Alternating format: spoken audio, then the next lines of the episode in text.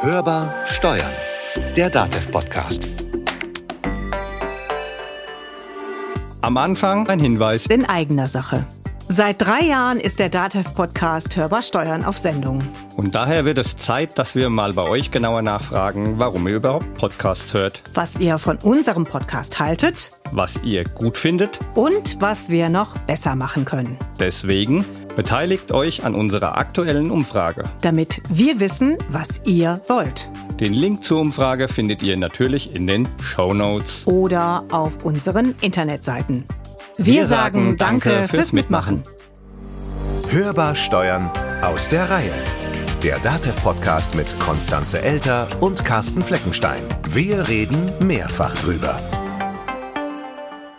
Also, wir machen jetzt einen Test. Nee. Du magst doch Tests. Nein, nein, doch, nein, nein, ich will gar, nein, nein, nein, nein, nein. Das habe ich schon in der Schule gehasst. Nee, das, das mag ich nicht. Das ist nee. jetzt nicht so wie in der Schule. Lass dich mal überraschen. Das ist nur Also- ein bisschen Schule vielleicht. Ja, Test und ein bisschen Eigentlich gar Schule. nicht. Jetzt kann ich bitte gehen. Nein. Hefte weg. Hälfte weg. Mündlich auch noch. Obwohl, da kann man sich vielleicht ein bisschen rausreden. Also, ist ganz einfach. Du musst immer nur mit Ja oder Nein antworten. Vielleicht auch mit Vielleicht. Je nachdem. Naja, gut, okay. Also sonst lässt du ja nicht locker. Also mache ich das jetzt mal. Welches Fach? Verrätst du mir welches Fach? Irgendwas mit Wirtschaft. Okay, also. Bist bereit? Ja, mach mal. Also.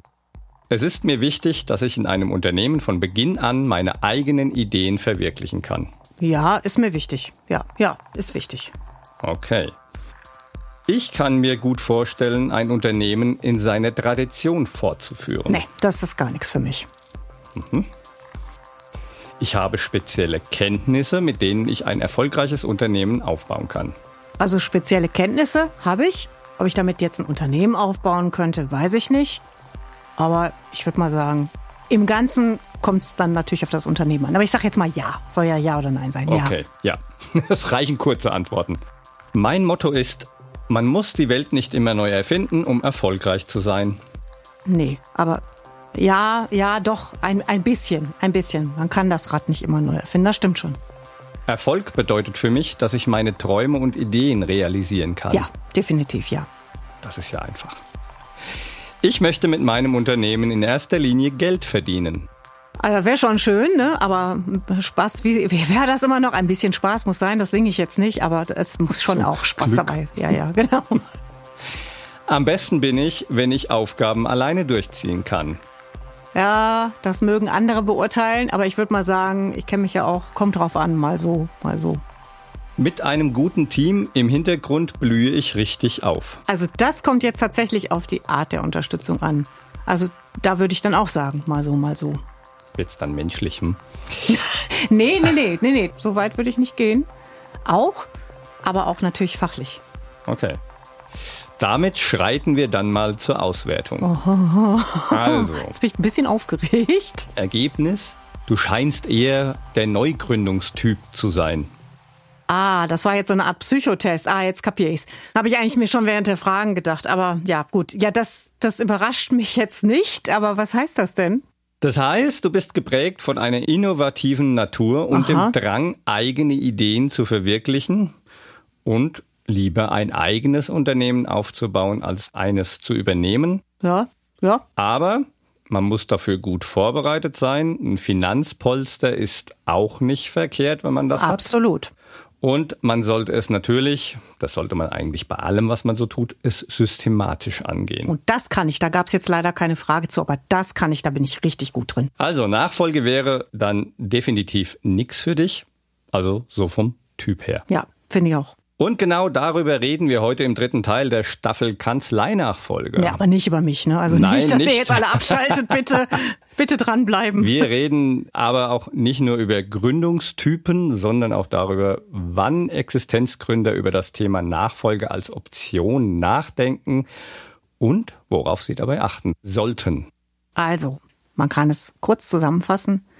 Kanzleinachfolge, dritter Teil der Staffel. Gründen mit Netz. Wir rekapitulieren. Also, ihr habt nichts verpasst. Wir reden jetzt nochmal über die gesamte Staffel. In der ersten Folge haben wir ja darüber gesprochen, wann es Zeit ist, eine Kanzlei zu übergeben und was dabei strategisch und rechtlich zu beachten ist. Die zweite Folge, da haben wir dann darüber geredet, was so alles passieren kann, wenn man eine Kanzlei übernimmt. Und wenn ihr das doch verpasst habt, einfach nochmal reinhören in die ersten beiden Folgen, verlinken wir euch in den Show Notes. Genau. Und heute, in der dritten und letzten Folge der Staffel, stellen wir die Frage, wann es überhaupt sinnvoll ist, als Nachfolger zu gründen, sich selbstständig zu machen und worauf dabei zu achten ist. Darüber hast du ja mit Birgit Felden gesprochen. Sie ist Professorin für Betriebswirtschaft und Expertin für Unternehmensnachfolge. Hörbar diskutiert. Als erstes habe ich Sie gefragt, ob sich die grundsätzlichen Überlegungen derjenigen, die normal gründen wollen, mit denen decken, die über eine Nachfolge nachdenken. Im Idealfall ja, denn wenn ich Unternehmen, also Nachfolgende berate, dann ist eine meiner ersten Fragen auch immer, was würden Sie denn machen, wenn Sie dieses Familienunternehmen jetzt nicht hätten? Und würden Sie sich dann auch selbstständig machen? Und wenn dann so ein nachdenkliches Gesicht kommt und so die Überlegung so, hm, weiß ich nicht, also ist ja eigentlich eine gute Gelegenheit, aber ob ich sonst machen würde, dann ist das eine schlechte Antwort. Denn äh, im Grunde genommen wäre es ja ideal, wenn so eine Person sagen würde, pff, da würde ich mich halt anderweitig selbstständig machen. Also im Idealfall ist das die, genau die gleiche Ausgangslage. Es gibt ja Studien, die sagen, es gibt so den Unternehmertyp und es gibt so Leute, die sagen, hm, naja, ich brauche schon irgendwie ein Netz. Ist es grundsätzlich tatsächlich eher schlechter, wenn ich sage, ich springe nur mit Netz und auf keinen Fall ohne? Ich glaube, die Erwartung, dass die Nachfolge die sicherere Lösung ist, die ist trügerisch. Ich vergleiche das immer ganz gern mit so einer Parkanlage. Wenn Sie Neugründer sind, dann haben Sie auf einem Acker zu tun. Äh, den müssen Sie erstmal pflügen und vorbereiten und dann säen Sie und machen und tun. Das können Sie auch alles in Ihrem Rhythmus machen. Ähm, Sie können sich auch mit den Pflanzen eindecken, wo Sie vielleicht schon gute Erfahrungen mitgemacht haben und so weiter und so fort. Wenn Sie ein Unternehmen übernehmen, übernehmen Sie eine blühende Parkanlage. Da müssen Sie von jetzt auf gleich 100 Prozent geben. Sie müssen auch mit den Pflanzen klarkommen, die sie überhaupt noch nie gesehen haben. Und sie müssen an allen Ecken gleichzeitig sein. Das heißt, Nachfolge ist nicht immer leichter, sie ist ein wenig anders vom Prozess her. Wenn ich jemand bin, der der einfach sein Ding machen will und der auch ähm, wenig Lust auf Kompromisse hat und vielleicht auch nicht so ganz so tolerant ist, für den ist eine Nachfolge vielleicht auch nicht der richtige Weg. Wohingegen jemand, der, der eher äh, sagt, okay, ich äh, kann mir gut vorstellen, bewährtes erstmal zu bewahren und behutsam zu ändern. Ich gucke auch erstmal genauer hin, wie, wie die Sache hier so läuft, bevor ich alles umkrempele. Für den ist eine Nachfolge eine tolle Option.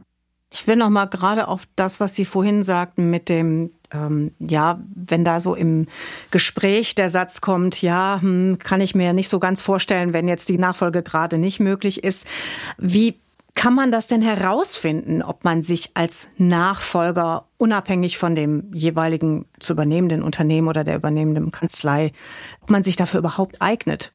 Zwei Antworten dazu. Zum einen, indem man persönlich wirklich reflektiert und mal ein paar Gedankenspiele macht. Ähm, was, was würde ich denn als Alternative mir vorstellen können? Und ähm, dann mal schauen, ob dann der Gedanke an eine, eine Neugründung, an eine andere Selbstständigkeit überhaupt kommt. Das ist der eine Punkt. Und jetzt bezogen auf das spezielle Unternehmen gibt es ja Tools und Instrumente. Wir verwenden beispielsweise etwas, das nennt man AIP-Modell. Das haben wir entwickelt, Anforderungseignungsprofil, wo wir wir ähm, die Passgenauigkeit eines, eines speziellen, spezifischen Anforderungsprofils, genau in den Kriterien, die ich eben genannt habe, persönliche, fachliche Führungseigenschaften und ähm, Investorendenke oder unternehmerische Kompetenzen nennen wir das, dann äh, auch in so einer Art Assessment abprüft. Das sind die zwei Varianten.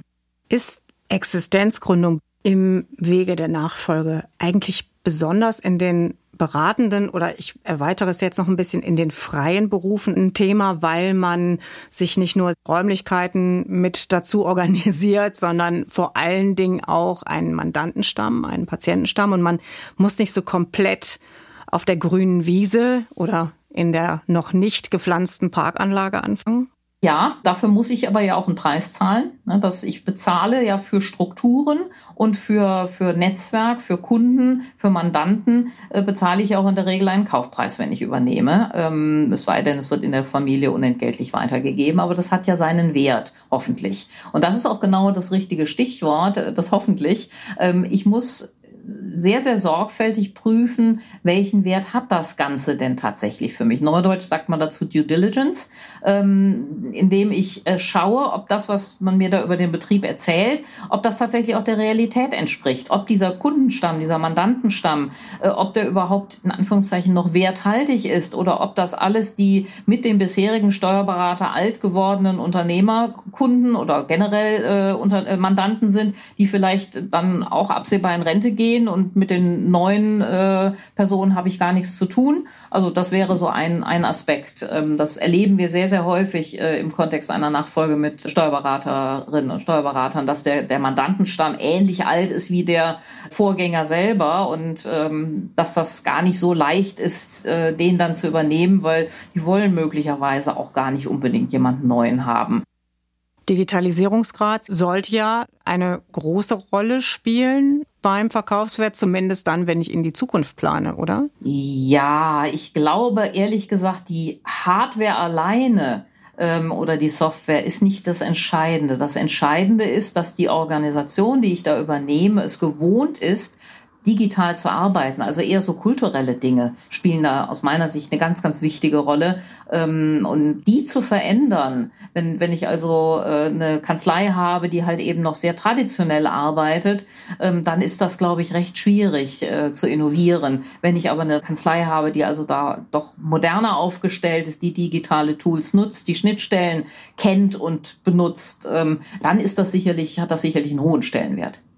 Sie sagten gerade, das hat alles seinen Preis. So, da braucht aber jemand, der sich gerade in eine Existenzgründung begibt, ja auch das Geld dafür. Und äh, das ist unter Umständen, je attraktiver die Kanzlei ist, auch schwierig zu bekommen und wahrscheinlich auch schwer zu stemmen, oder? Also da kann man ja wahrscheinlich nicht hingehen und sagen, hier, ich habe äh, Kanzlei XY, die sehen ganz gut aus und äh, gib mir mal einen Kredit dafür, liebe Bank bei einer Übernahmegründung. Ähm, da komme ich in ein entsprechendes System rein, verdiene vom ersten Tag an hoffentlich auch mein Gehalt, ähm, weil halt eben ein Kundenstamm da ist, weil halt eben Strukturen da sind, muss aber im Vorfeld auch einen entsprechenden Kaufpreis zahlen. Das heißt, äh, ein entscheidendes, entscheidender Punkt ist, habe ich die Risikobereitschaft? Bin ich risikobereit genug, sozusagen den Topf mit Geld in die Waagschale zu werfen, in der Erwartung, ähm, dass das Ganze dann auch entsprechend schneller funktioniert und ich schneller äh, an dem Punkt bin, wo ich halt eben auch mein erwartetes Einkommen habe. Das ist so der eine Aspekt, Risikobereitschaft. Wenn ich ein gutes Konzept vorlegen kann, wenn ich geeignet bin für diesen Beruf. Und wenn ich eine, ein Unternehmen habe oder eine Kanzlei habe, die solide im Markt steht, die einfach auch was vorweisen kann, die Zukunftspotenzial hat, ähm, dann ist jede Bank hoch erfreut, wenn sie für diese Finanzierung ähm, das Mandat bekommt. Zum Schluss ein Satz, den Sie vervollständigen können. Existenzgründung als Nachfolge ist eine coole Lösung und äh, ich wünsche mir, dass viel, viel mehr potenzielle Neugründer diese Form der Existenzgründung wählen. Wieder viel gelernt, ich fasse zusammen. Rechtzeitig anfangen ist natürlich das A und O, sonst klappt's hinten raus eben nicht, weil man hinterher hinkt und dann geht alles schief. Zweitens muss natürlich die Chemie stimmen zwischen allen Beteiligten. Wenn man sich nicht ausstellen kann, dann wird es schwierig. Und auch bei der Nachfolge, drittens, muss der Gründer den Willen zur Selbstständigkeit haben. Es müssen die grundsätzlichen Rahmenbedingungen für eine Existenzgründung stimmen, damit am Ende das Ganze erfolgreich läuft. Und übrigens, wenn ihr über eine Selbstständigkeit oder aber eine Nachfolge nachdenkt, dann könnt ihr tatsächlich einen solchen Test machen, wie wir den am Anfang gemacht haben. Dafür gibt's natürlich auch wieder ein Tool und den findet ihr auf der Seite nachfolge-in-deutschland.de und den verlinken wir natürlich in den Show Notes, wie auch alle anderen Informationen zur Folge. Das war Hörbar Steuern, der DATEV Podcast. Ihr könnt uns wie immer abonnieren, teilen und weiterempfehlen, da freuen wir uns drüber, oder ihr bewertet uns in eurem Podcatcher der Wahl. Und wenn ihr uns teilhaben lassen wollt an euren Gründungserfahrungen oder vielleicht auch Erfahrungen mit einer Nachfolge, vielleicht wart ihr auch irgendwo angestellt, dann schreibt uns das. Schreibt uns eine Mail an podcast.datev.de. Wir freuen uns auch, wenn ihr uns das auf der Audiospur mitteilt. Dann können wir es mit eurer Zustimmung vielleicht auch im nächsten Podcast mal veröffentlichen. Dazu ruft uns an unter der 0800 082 6782. Mein Name ist Konstanze Elter. Mein Name ist Carsten Fleckenstein. Wir wünschen euch eine gute Zeit. Bleibt optimistisch. Und hört wieder rein. Hörbar Steuern. Der Datev Podcast.